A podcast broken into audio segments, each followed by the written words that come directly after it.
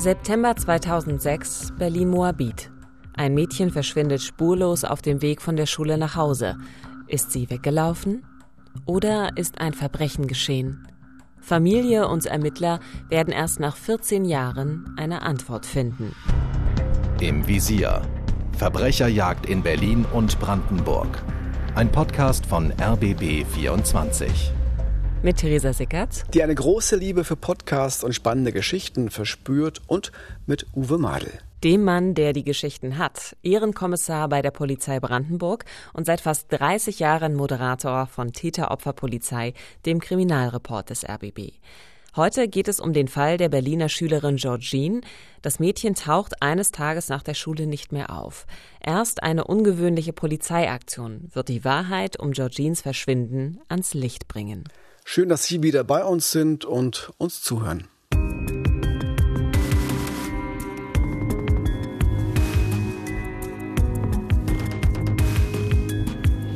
Es ist der 25. September 2006 in Berlin-Moabit. Georgine ist 14 Jahre alt. Ein fröhliches Mädchen mit einem großen Traum. Sie möchte Model werden und Schauspielerin. Und ihr Traum könnte sogar wahr werden. Denn sie ist zu einem Casting eingeladen für eine kleine Rolle in der Fernsehserie Türkisch für Anfänger. An jenem Montag im September soll Georgine sich noch einmal bei der Agentur melden, gleich nach dem Unterricht will sie anrufen. Doch der Anruf bleibt aus. Irgendwo, auf dem Weg von der Schule nach Hause ist Georgine an diesem Nachmittag verschwunden. Sie fährt wie immer mit dem Bus M27 und steigt an der gewohnten Haltestelle in der Perleberger Straße Ecke Rathenower aus. Von dort sind es nur noch 200 Meter bis nach Hause. Die Familie aber wartet vergeblich mit dem Essen auf sie. Noch am selben Tag meldet ihre Mutter sie bei der Polizei als vermisst. Für die Polizei beginnt eine der größten Suchaktionen ihrer Geschichte. Niemand glaubt, dass Georgine einfach davongelaufen ist. Dieses wirklich rätselhafte Verschwinden von Georgine hat uns von Beginn an bei Täteropferpolizei beschäftigt. Insgesamt fast 14 Jahre, bis jetzt 2020 ein Urteil gefällt werden konnte. Das ist für mich auch ein sehr persönlicher Fall, weil ich über all die Jahre immer Kontakt gehalten habe zur Familie, vor allem zur Mutter. Ich habe die kleine Schwester von Georgine kennengelernt, da war sie gerade sechs Jahre alt. Inzwischen ist sie 20, eine junge Frau. Sie hat bei uns in der Redaktion sogar mal ein Praktikum gemacht. Und sie ist mit dieser verschwundenen Schwester aufgewachsen, die, obwohl sie nicht da war, ihr Leben entscheidend geprägt hat. Und das hat mich immer sehr berührt. Als Georgine damals verschwunden ist, hat die Familie in Berlin-Moabit gewohnt. Äh, Berlin-Moabit ist ein Ortsteil von Berlin-Mitte, eher so im Norden gelegen. Und Moabit ist eingerahmt von Kanälen und Wasserstraßen. Und die Stendaler Straße, in der die Familie damals lebte, die liegt zwischen dem Westhafen einerseits und andererseits dem Fritz-Schloss-Park. Also das ist der Park, der sich an das Babali Spa anschmiegt. Das mag der ein oder andere vielleicht kennen. Und im September 2006 ist sie hier, Georgine, auf einer Strecke von nur 200 Metern von der Bushaltestelle bis zur eigenen Haustür verschwunden. Warum ist man sich so sicher, dass Georgine nicht davongelaufen ist, so wie das ja manche Jugendliche ab und zu auch mal tun? Es gab da überhaupt keinen Anhaltspunkt für. Sie war keine Ausreißerin. Es gab auch keine größeren Schwierigkeiten und Streitigkeiten zu Hause in der Familie. Das war ja so ein reiner Frauenhaushalt. Da gab es die Großmutter, die Mutter und die beiden Töchter, Georgine und Michelle, 14 und 6 Jahre alt. Und Georgine, wir haben das äh, ja gehört, hatte diesen wichtigen Casting-Termin. Den wollte sie auf gar keinen Fall versäumen. Das hat auch ihre Mutter Wessner immer wieder gesagt. Als Schülerin sollte sie mitspielen.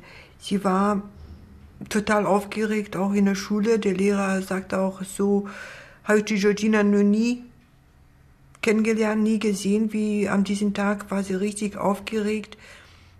Sie hat nur davon gesprochen. Ja, die Ermittler werten das von Beginn an als Indiz dafür, dass Georgine etwas zugestoßen sein könnte, dass sie nicht freiwillig verschwunden ist. Denn sie hat sich eben nicht bei der Agentur gemeldet, obwohl sie Schauspielerin werden wollte, obwohl das ihr großer Traum war. Das hätte sie ja auch tun können, wenn sie von zu Hause abgehauen wäre. Ähm, auch ihre Schwester Michelle, die ja noch ganz klein war, als Georgine oder Gina, wie sie alle nannten, äh, verschwand, hat sich später immer daran erinnert, wie sehr ihre große Schwester von so einer Art Showkarriere geträumt hat, was ja viele Mädchen in dem Alter tun. Gina hat immer gerne halt getanzt. Auch mit den Klimperarmbändern und den Tüchern. Und hat halt auch Bollywood-Filme geliebt. Und dann hat sie mich meistens mitschauen lassen. Und das war auch meistens egal. für welches Alter der Film war. War eigentlich ganz cool. Ja, also Georgine war ein sehr fröhliches Mädchen und sie hatte große Ambitionen und es schien ja wirklich so zu sein, als wenn sie kurz davor stand, sich diesen Traum auch zu erfüllen.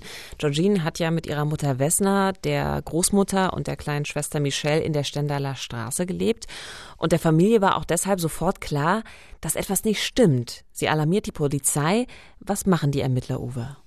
Ja, Georgine wurde am 25. September 2006 als vermisst gemeldet. Nur zwei Tage später schon übernimmt die sechste Mordkommission die Ermittlung. Das zeigt, wie ernst die Fahnder diesen Fall nehmen und dass sie auch vermuten, dass hier ein Verbrechen geschehen sein könnte und Georgine vielleicht irgendwo festgehalten wird. Es beginnt darauf äh, eine der größten Suchaktionen in der Geschichte der Berliner Polizei.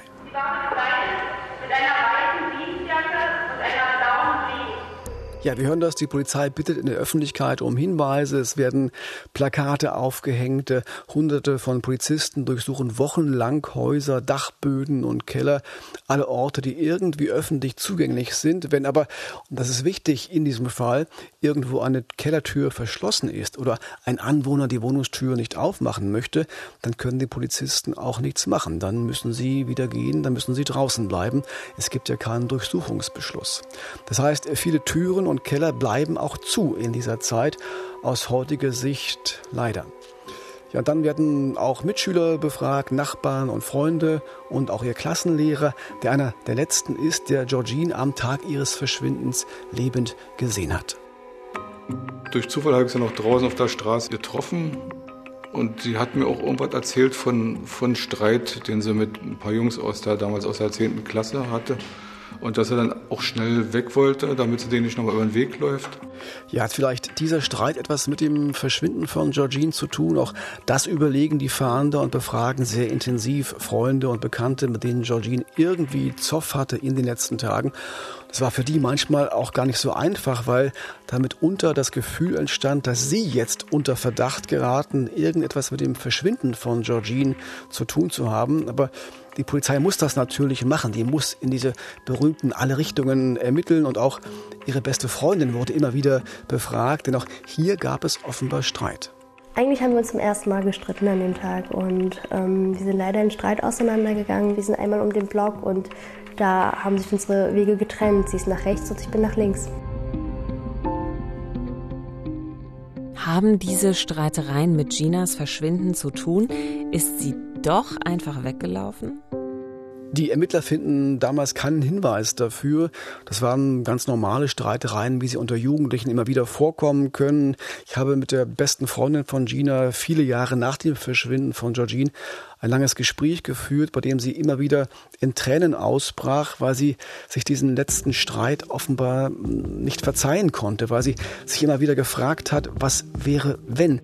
Was wäre, wenn wir uns nicht gezofft hätten und gemeinsam nach Hause gefahren wären? Wäre Georgine dann vielleicht noch da? Wie geht's denn dann weiter? Also erstmal gibt es ja keine Spur. Was, was machen die Ermittler? Was finden sie weiter heraus? Können sie was herausfinden? Sie versuchen natürlich ähm, genau zu rekonstruieren, was macht Georgine nach der Schule, wohin geht sie und sie finden viele Belege dafür, dass das Mädchen wie immer ganz normal nach Hause gefahren ist, dorthin, wo die Großmutter mit dem Mittagessen gewartet hat. Sie nahm wie immer den Bus und stieg auch an der normalen Haltestelle aus, wie uns Bernhard Jass, der Chef der sechsten Mordkommission, erzählt, für den auch dieser Fall immer etwas Besonderes war. Unsere Erkenntnis, dass Georgine an diesem Montag gegen 13.50 Uhr den Bus an der Perleberger Straße, Ecke Rathenower verließ, ergibt sich für uns nicht nur aus den Aussagen der Mitschüler, Zeugen könnten sich ja theoretisch auch irren. Dies wird auch belegt durch äh, die Daten, die wir über ihr Handy erhalten haben. Dieses befand sich in diesem Bereich und wurde dann circa 15 Minuten später, nachdem sie den Bus verließ, auch in diesem Bereich ausgeschaltet. Das heißt, die Ermittler wissen, Georgine ist an dieser Haltestelle garantiert ausgestiegen, nur 200 Meter von ihrer Wohnung entfernt. Und etwa eine Viertelstunde später wird ihr Handy genau in diesem Funkzellenbereich Stendaler Straße ausgeschaltet und bleibt ab da für immer stumm? Ja, das war so, das Handy ist nie wieder irgendwo eingeloggt worden und die entscheidende Frage ist, was ist da passiert? Was geschah, nachdem sie den Bus verlassen hat? Diese Frage wird in den nächsten Jahren die Ermittler, die Familie, die Freunde, aber auch uns Journalisten immer wieder beschäftigen und auch die Polizei kann da lange Zeit nur spekulieren. Man könnte vielleicht daran denken, dass sie äh, von jemandem angesprochen wurde, den sie kannte, vielleicht auch nur oberflächlich vom Sehen kannte, der sie vielleicht auf eine ganz besondere Art angesprochen hat, vielleicht im Hinblick auch auf eine mögliche Modelkarriere und dass sie zunächst schon irgendwo freiwillig mitgegangen ist, aber dass sich dann in irgendeiner Form die Situation verändert hat. Ein Nachbar, vielleicht ein flüchtiger Bekannter? Na, man weiß es einfach nicht. Es gibt äh, viele Vermutungen. Damals war es eine Chatbekanntschaft oder ein väterlicher Freund oder die Familie ihres leiblichen Vaters, die in Kroatien lebte oder wer auch immer. Da ist vieles untersucht worden und wieder verworfen worden und auch die abenteuerlichsten Theorien sind da entstanden. Doch Georgine bleibt verschwunden. Für die Familie beginnt eine sehr traumatische Zeit. Die Mutter will aktiv sein, will weiter suchen, äußert ihre Verzweiflung vor vielen Fernsehkameras und gibt ein Interview nach dem anderen. Wir wünschen uns alle dass sie nach Hause kommt. Wir haben sie alle sehr lieb und wünschen uns, dass sie nach Hause kommt. Wessner K. hofft ganz deutlich auf die Hilfe der Öffentlichkeit, auf Hinweise aus der Öffentlichkeit und versucht äh, auch stark zu sein, auch oder gerade in der Adventszeit, die dann beginnt. Weihnachten steht vor der Tür. Ich gehe arbeiten, sodass ich mich ein bisschen ablenke. Ich habe noch die kleine Michelle, das Leben muss weiterlaufen wie die Kleine. Michelle ist damals gerade sechs Jahre alt, wir haben es schon gesagt, und sie kann in dieser Zeit nur schwer verstehen, warum ihre große Schwester nicht mehr da ist. Sie schläft jetzt im Zimmer, im Bett der Schwester, um sich ihr irgendwie näher zu fühlen, und sie spürt die Sorge und die Angst der Erwachsenen. Und das all die nächsten Jahre, nämlich die Sorge, ihr könnte etwas Ähnliches passieren. Mhm, klar. Also ich kann mir das auch gut vorstellen, dass wenn du ein Kind verloren hast als Mutter, dich das sehr beschäftigt natürlich und du dein anderes Kind unbedingt beschützen möchtest, was auch nicht immer gut sein muss, weil es natürlich auch eine Bürde für das andere Kind bedeutet, ne? Sich frei zu bewegen, sich frei zu entfalten, das ist einfach klar. Da schwebt immer diese Sorge drüber, dass auch ein zweites Kind noch verloren gehen könnte. Und das muss für alle Beteiligten schrecklich gewesen sein.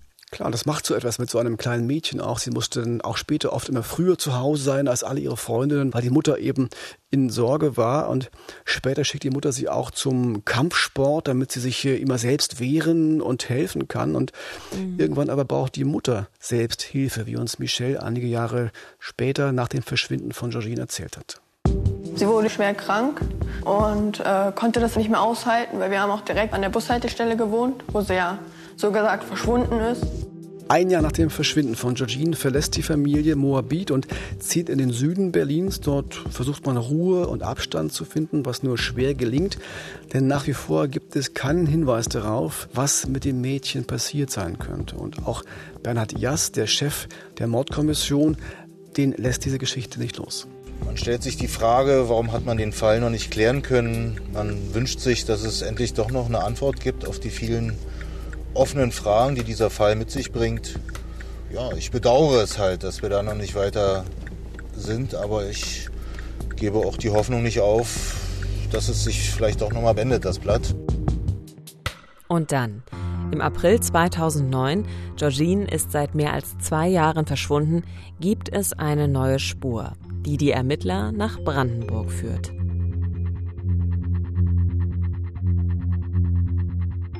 Im September 2006 verschwindet die 14-jährige Schülerin Georgine spurlos auf dem Heimweg nach der Schule, nur 200 Meter von ihrer Wohnung entfernt. Mehr als zwei Jahre lang fehlt von ihr jede Spur. Doch jetzt gibt es neue Hoffnung. Uwe, was ist passiert? Ja, zu dieser Zeit werden erstmals ähm, auch in anderen Fällen äh, speziell ausgebildete Hunde eingesetzt, sogenannte Man-Trailer, also Personenspürhunde. Die sollen die Duftspuren von Menschen auch nach langer Zeit noch verfolgen können und haben in anderen Fällen schon erstaunliche Erfolge erzielt. Ausgangspunkt unserer Suche mit den Hunden war genau die Straßenecke, an der Georgine zuletzt gesehen wurde. Dort haben wir mit, den, mit der Arbeit der Hunde begonnen das war eine Suche, die sich über mehrere Tage erstreckte, die wir etappenweise durchführten. Auch ähm, einzelne Etappen wurden ja auch wieder mit, immer wieder mit verschiedenen Hunden durchlaufen, um zu schauen, ob wie sicher das Ergebnis ist. Und wo führen die Hunde die Ermittler hin? Es geht erstmal quer durch Berlin bis ins nördliche Umland nach Brandenburg in die Nähe von Mühlenbeck. Dort liegt das Schloss Damsmühle, ganz idyllisch am Mühlenbecker See. Das Gelände gehörte bis zum Mauerfall der Staatssicherheit. Es gibt dort verlassene unterirdische Bunker. Alles so ein bisschen runtergekommen, denn die Gebäude dort standen lange Zeit leer. Ich bekomme schon jetzt ganz schreckliches Kopfkino, Uwe. Ja, es sieht auch irgendwie sehr, sehr gruselig dort aus, wenn man da unterwegs ist in diesen leeren Gebäuden und auch in diesen leeren Bunkern.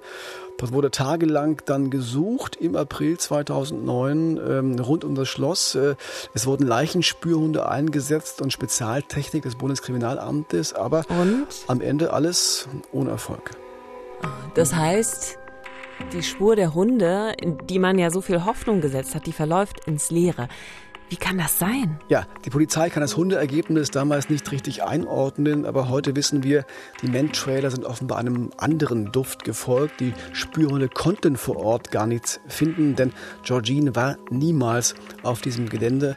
Aber das alles zeigt eben, was die Ermittler alles versucht haben, um irgendwie voranzukommen, um irgendeine Spur von Georgine zu finden. Und wenn man die Ermittler damals gefragt hat, glaubt ihr eigentlich noch, dass Georgine lebend gefunden werden kann, dann haben sie meist stumm mit dem Kopf geschüttelt. Aber die Freunde und die Familie hoffen natürlich weiter, dass Georgine doch noch nach Hause kommt. Wir freuen uns darauf. Wir vermissen dich ja alle. Und du hast ja auch deine Sachen. Und auch dann mich mit einem neuen Verhalten, nicht die kleine nervige Schwester. Dann können wir uns auch austauschen. Und ich würde mich freuen.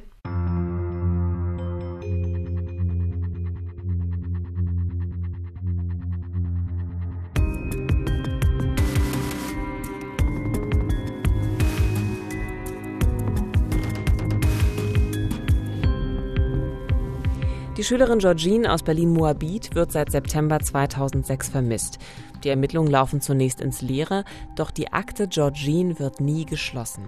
Im Jahr 2018, also zwölf Jahre nach ihrem Verschwinden, meldet sich ein Mann bei dem Polizeinotruf 110 und teilt mit, dass er Angaben machen könnte zum Fall Georgine. Hallo? Ja, hallo, haben Sie Stift und Papier? Ja, der Anrufer wirkt sehr aufgeregt am Telefon und erzählt dann, dass er eben wüsste, wo das Grab von Georgine wäre. Da ist äh, etwas, was Sie, glaube ich, interessieren könnte. Also, äh, ich habe es nicht getan, aber dort finden Sie sie auch. Wir haben in den vielen Jahren seit dem Verschwinden von Georgine immer wieder über diesen Fall berichtet, auch um die Erinnerung an das Mädchen wachzuhalten und mögliche Hinweisgeber zu ermutigen, sich doch bei der Polizei zu melden. Und natürlich berichten wir auch jetzt wieder über diese neue Entwicklung, denn Bernhard Jass, der noch immer die Ermittlungen in diesem Fall leitet, scheint den Anrufer sehr ernst zu nehmen. Er zeigte nicht irgendwelche Anzeichen für eine Alkoholisierung oder Beeinflussung durch Drogen, auch keine Hinweise auf, auf psychische Auffälligkeiten. Insgesamt war er sehr klar in seinen Angaben und wirkte auch sehr überzeugt von der Botschaft, die er darüber brachte. Das ist der Brieselanger Wald. Das sind die Koordinaten, die exakten Koordinaten von dem Grab. Ja, also fahren Jas und seine Kollegen dann in dieses Waldstück. Brieselang ist etwa 30 Kilometer von dem Ort entfernt, wo Georgine zuletzt lebend gesehen wurde, an dieser Bushaltestelle in Moabit. Und vor Ort sind auch viele andere Journalisten, um über diese Sucharbeiten zu berichten. Das war ja damals tagelang in den Schlagzeilen, zumindest in Berlin und Brandenburg. Und? Ist das dann jetzt endlich die Spur, auf die die Ermittler und die Familie umso mehr natürlich schon so lange gehofft haben? Ich sage das mal so, ich glaube, nicht alle, aber ein paar Polizisten vor Ort wussten, dass man trotz der intensiven Suche auf diesem großen Grundstück gar keine Spur finden konnte von Georgine, weil der Anrufer vielleicht doch nicht so anonym war, wie es uns die Ermittler erzählt haben. Wichtig war für die Polizei, dass wir Journalisten da waren, dass wir über die Suchmaßnahmen berichtet haben, dass im Radio, im Fernsehen, in der Zeitung, im Internet die Fahndung nach Georgine wieder zum großen Thema wurde. Und das hat mit einer anderen Spur zu tun, die die Ermittler damals parallel verfolgt haben und das ganz heimlich, ganz verdeckt. Davon wusste damals niemand etwas denn es ist die Spur des Mörders von Georgine. Und diese ganze Suchaktion in Brieselang, behaupte ich jetzt mal, war so etwas wie eine polizeiliche List.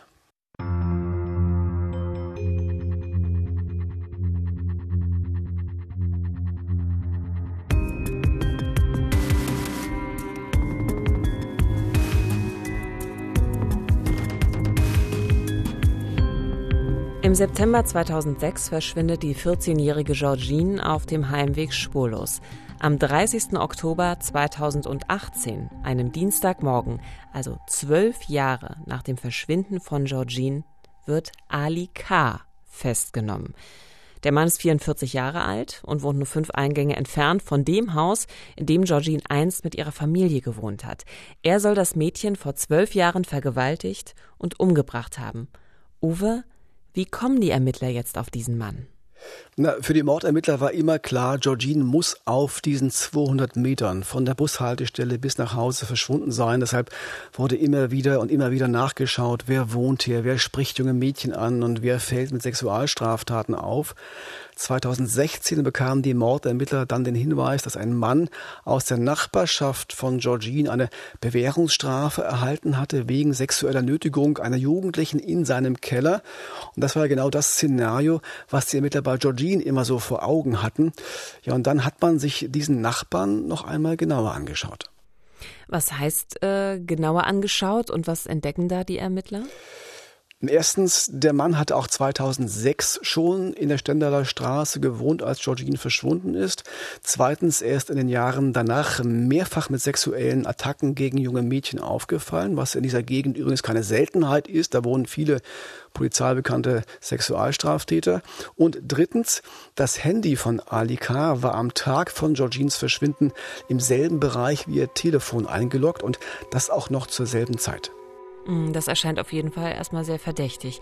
Aber warum ist man erst jetzt, zwölf Jahre später, dem Mann auf die Spur gekommen? Warum hat man nicht schon früher mal nachgeschaut, was eigentlich mit diesem Ali K. los ist? Na, Ali K. war 2006, äh, als Georgine verschwand, 30 Jahre alt und damals noch sehr unauffällig. Er ist auch äh, damals schon befragt worden als Zeuge und hatte gesagt, dass er das verschwundene Mädchen überhaupt nicht kenne. Es gab auch keinen Grund, ihm zu misstrauen und in seinen Keller kam man dann auch nicht rein, äh, denn der war ja abgeschlossen und damit für die Beamten tabu. Ali K. fällt wirklich erst auf, als er 2011 eine 17-Jährige in seinen Keller lockt und sie dort begrapscht. Da wird er zum ersten Mal aktenkundig äh, vor Ort bei der Polizei in Moabit. Und ich bin mir sicher, hätten die Mordermittler davon nicht erst 2016 erfahren, sondern bereits 2011, wäre Ali K. auch schon früher Verdacht geraten. Aber es passiert erst 2016. Aber was passiert denn jetzt genau? Also wie gehen die Ermittler vor? Mehr als dass Ali K. ein Sexualstraftäter ist, ein verurteilter Sexualstraftäter ist, haben sie ja noch nicht in der Hand. Also sie kommen ja auch nach wie vor nicht einfach in den Keller rein oder ähm, können einfach sagen, gut, das, das ist der Täter. Was machen sie? Zunächst gucken sie aus der Distanz. Äh, die Polizei überwacht die Telefone der Familie K. Der Mann hat ja selbst drei Kinder. Und dann entschließen sich die Mordermittler um Bernhard Jass einem ungewöhnlichen Schritt. Im Frühjahr 2017 setzten sie einen verdeckten Ermittler auf Ali K. an. Scheinbar ein neuer, netter Nachbar, im Stammcafé von Alika kommen sie das erste Mal ins Gespräch, dann tauschen sie irgendwann Telefonnummern aus, wie man das so im echten Leben auch macht. Und ganz langsam und behutsam lernen sich die beiden kennen. Und später kommen dann noch zwei weitere angebliche Verwandte des neuen Freundes dazu. Auch das zwei verdeckte Ermittler. Also sie, sie werden tatsächlich Freunde und Ali K. schöpft keinen Verdacht. Nein, er beginnt seinen neuen Bekannten, seinen neuen Freunden immer mehr zu vertrauen. Sie gehen gemeinsam in Clubs feiern, fahren mit dem Sportwagen durch die Gegend. Und dann gerät der Fall Georgine im April 2018 wieder groß in die Medien, eben wegen dieser Suchaktion in Brieselang. Das ist die Aktion, über die wir gerade ja gesprochen haben, äh, mit dem anonymen Anrufer, woraufhin man also dieses Waldgebiet durchkämmt hat. Und äh, ich glaube, ich verstehe jetzt, wo das Ganze hinläuft. Das ist natürlich auch eine gute Gelegenheit äh, für die verdeckten Ermittler, darüber auch nochmal ins Gespräch zu kommen. Klar, das kann man ganz unauffällig tun. Mensch, hast du nicht gesehen, hast du nicht gehört, hast du gelesen und schon ist man bei dem Thema, wo man eigentlich ja mehr Informationen haben will von diesem Tatverdächtigen. Mhm.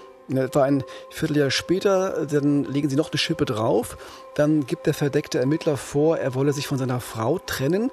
Die habe aber etwas gegen ihn in der Hand und er fragt Ali K., ob er die Frau nicht umbringen könne. Als Lohn gäbe es 100.000 Euro und nochmal 50.000 obendrauf, wenn die Leiche nach einem Jahr nicht aufgetaucht ist. Wie bei Georgine. Wie bei Georgine. Erzählt uns später auch der Anwalt von Georgines Mutter. Die Polizisten haben sich als vermeintlich Kriminelle ausgegeben und haben ihn dazu bewegen wollen, einen Mord zu begehen. Sie haben gesagt, sie würden es auch entsprechend finanzieren, aber man möchte doch wissen, ob er auch eine entsprechende Erfahrung auf diesem Gebiet vorzuweisen habe. Und da soll er gesagt haben, ja, hat er, denn er hätte ja schließlich damals das Mädchen umgebracht. Das heißt, wir haben jetzt ein Geständnis. Also der Typ, Ali K., der auch bereit gewesen wäre, für 100.000 Euro eine Frau umzubringen, ist offensichtlich auch der Mörder der seit zwölf Jahren verschwundenen Georgine. Das stimmt, das haben alle so empfunden, aber noch ist die Leiche von Georgine ja verschwunden, noch ist die nicht gefunden. Darauf hofft aber ihre Familie, endlich Gewissheit haben, endlich einen Ort der Trauer haben, wie uns Michelle erzählt, die Schwester von Georgine, die jetzt eine junge, erwachsene Frau ist wenigstens die Antwort haben. Also selbst wenn Ginas Leiche gefunden werden sollte, diese Antwort reicht uns eigentlich schon, damit wir wissen, okay, das ist passiert. Doch Georgines Leiche taucht nicht auf bis heute. Alika soll sie in einen Teppich gerollt und dann mit dem Hausmüll entsorgt haben. Das hat er den verdeckten Ermittlern erzählt. Doch in der polizeilichen Vernehmung nach der Verhaftung will er davon nichts mehr wissen. Da bestreitet er alles, auch die Tat. Was dann vor Gericht folgt, ist ein recht komplizierter Indizienprozess.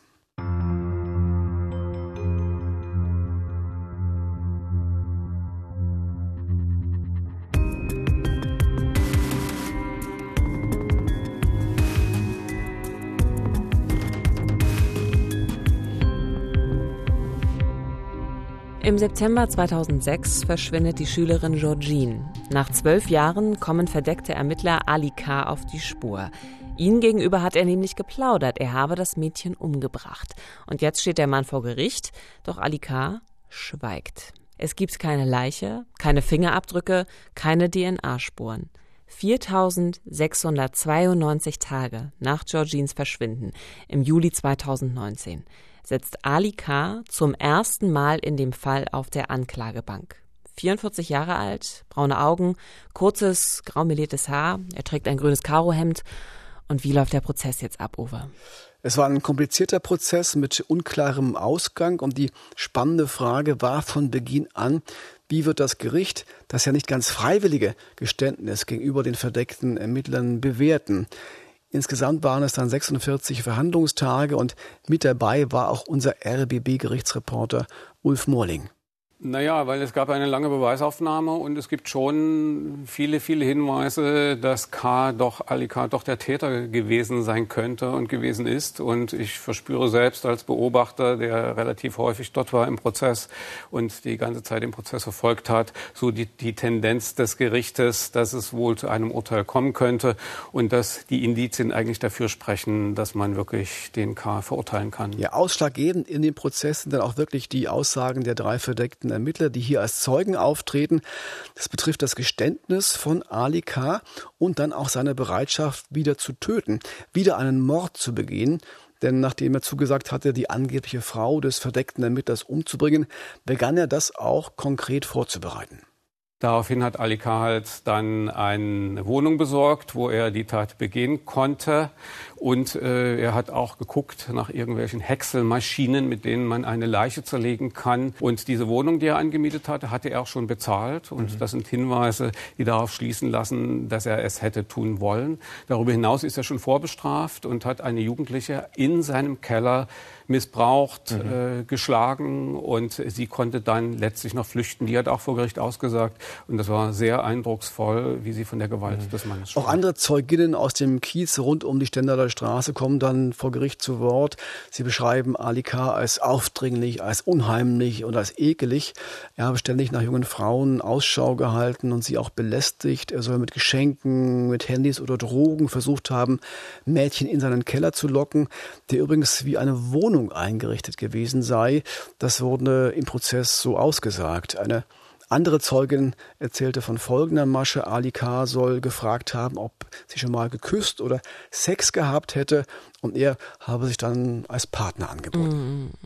Also für die Familie von Georgine muss der Prozess schlimm gewesen sein. Also all diese schlimmen, wirklich teils ekligen Details zu hören, gerade weil ein Indizienprozess ja auch so schwierig ist. Also man weiß eben nicht genau, kommt es zu einer Verurteilung oder ist es einfach nur ein schwerer Weg mit vielen belastenden Erinnerungen und am Ende folgt ein Freispruch. Ja, es war auch schwer für die Familie und die Mutter ähm, ist zu Beginn des Prozesses auch nicht dabei. Sie kann das alles und, und will das alles auch nicht ertragen und irgendwie gibt es ja auch noch die Resthoffnung bei ihr, dass Georgine vielleicht doch noch am Leben sein könnte. Da hat sie sich lange dran festgeklammert. Und später kam sie aber dann regelmäßig ins Landgericht, um die Wahrheit über das Schicksal ihrer Tochter zu erfahren. Und Michelle, die Schwester von Georgine, war von Beginn an dabei. Für sie war das wichtig, auch um alles verarbeiten zu können. Naja, ich bin halt ein Teil der Familie und ich habe das Recht, ähm, beim Gericht teilzunehmen, also werde ich es auch. Und das war halt für mich wichtig, weil ich wollte wirklich wissen, ähm, was, was richtig geschehen ist. Sie sitzt ja jetzt Alika dort gegenüber. Wie erlebt sie diesen Mann? sie hat mir gesagt, sie hat ihn sich eigentlich ähm, anders vorgestellt. Äh, vorher irgendwie düsterer, unheimlicher und auch ein bisschen böser. Das erste Mal, als ich ihn gesehen habe, war ich ein bisschen schockiert, weil eigentlich sieht er nicht aus wie ein Schwerverbrecher. Aber das sehen ja die meisten nicht, die so eine Taten begehen, damit es nicht auffällt. Ähm, es ist halt ein sehr unwohles Gefühl, wenn man da in einem Gericht sitzt und einen Menschen vor sich hat, der etwas ganz Schlimmes für seine Familie getan hat. Ja, es war beängstigend. Also ich finde es ganz toll, wie mutig sich diese mittlerweile junge Frau den Themen ihrer Vergangenheit stellt. Also ich bewundere das sehr und ich hoffe und glaube, dass das ein guter Weg für sie ist. Ähm, wie hat denn das Gericht am Ende entschieden, Uwe? Na, Michelle, die Schwester, wünschte sich zuvor, dass ähm, Ali K. mindestens so lange ins Gefängnis kommt, wie die Familie auf die Aufklärung des Schicksals von Georgine gewartet hat, also 14 Jahre. Dieser Wunsch wird ihr gewissermaßen erfüllt. Am 17. März 2020 wird Ali K. wegen Mordes zu lebenslang verurteilt. Die Angeklagte habe dem verdeckten Ermittler Dinge erzählt, die nur der Täter wissen könne und das so detailliert und ausführlich, dass man sich das nicht alles ausdenken könne, so die Staatsanwaltschaft im Prozess. Und das Gericht sah das offenbar ebenso, wie uns Raphael Neff erzählt, der Sprecher des Landgerichts. Das Gericht hat das Urteil damit begründet, dass es ganz umfassend die Aussagen des Angeklagten gegenüber dem verdeckten Ermittler auf die Glaubhaftigkeit überprüft hat und sind zum Ergebnis gekommen, es gibt keine vernünftigen Zweifel an der Täterschaft des Angeklagten nach dem Gesamtbild, was die Kammer hier hat feststellen können. Also Ali K. wird die nächsten 15 Jahre im Gefängnis verbringen und die Familie von Georgine hat zwar keinen Ort der Trauer gefunden, aber einen Abschluss und auch Mutter Wessner kann jetzt den Tod ihrer Tochter akzeptieren. 14 Jahre nach dem Verschwinden von Georgine. Und sie kann jetzt auch wieder nach vorne schauen und das sein, was sie in den letzten Jahren auch immer wollte. Stark sein für Michelle. Uwe, was nimmst du aus diesem doch sehr langen und sehr bewegenden Fall für dich mit? Also für mich geht mit diesem Urteil auch ein Kapitel in meinem beruflichen Leben zu Ende, mich hat dieser Fall wirklich 14 Jahre lang begleitet und äh, ich bewundere, wie es die Familie von Georgine geschafft hat, bei all dem Leid äh, nicht aufzugeben, immer wieder Hoffnung zu haben und jetzt auch den Tod von Georgine äh, zu akzeptieren. Und äh, ich habe auch großen Respekt vor der Leistung der Mordermittler in diesem Fall, die immer dran geblieben sind und dann am Ende mit viel Einfallsreichtum und List, aber absolut rechtsstaatlich einen Mörder überführt haben. Dennoch ist der Fall immer noch nicht abgeschlossen, denn mittlerweile haben die Verteidiger von Ali K. Revision beantragt. Wie es also wirklich ausgehen wird am Ende, das ist immer noch offen. Was mir dieser Fall aber gezeigt hat, Uwe, ähm, ist, dass man manchmal gar nicht so wahnsinnig kompliziert denken muss oder irgendwelche wilden Theorien aufzustellen braucht. Also gerade bei Kriminalfällen denn am Ende sind es dann doch fast immer die einfachen, naheliegenden Lösungen. Georgine ist auf dem Heimweg von der Haltestelle zu ihrer Wohnung verschwunden und am Ende war klar, genau auf dieser kurzen Strecke wohnte auch ihr Mörder.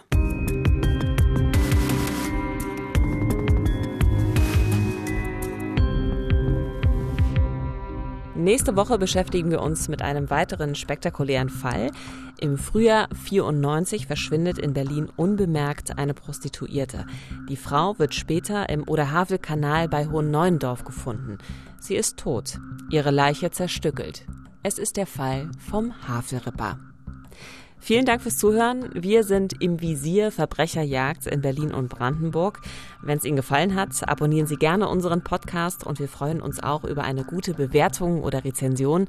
Und ich hoffe, Sie können heute Nacht gut schlafen. Das hoffe ich ebenfalls. Wissenschaftler sagen ja, das Böse ist vor allem die Abwesenheit von Empathie. Also egal was Sie heute tun, seien Sie empathisch. Das Leben ist zu kurz, um böse zu sein.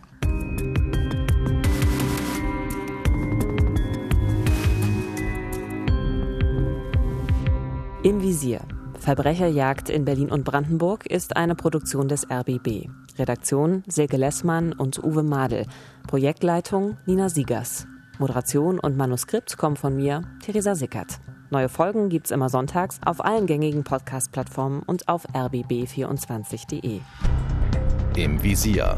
Verbrecherjagd in Berlin und Brandenburg. Ein Podcast von RBB 24.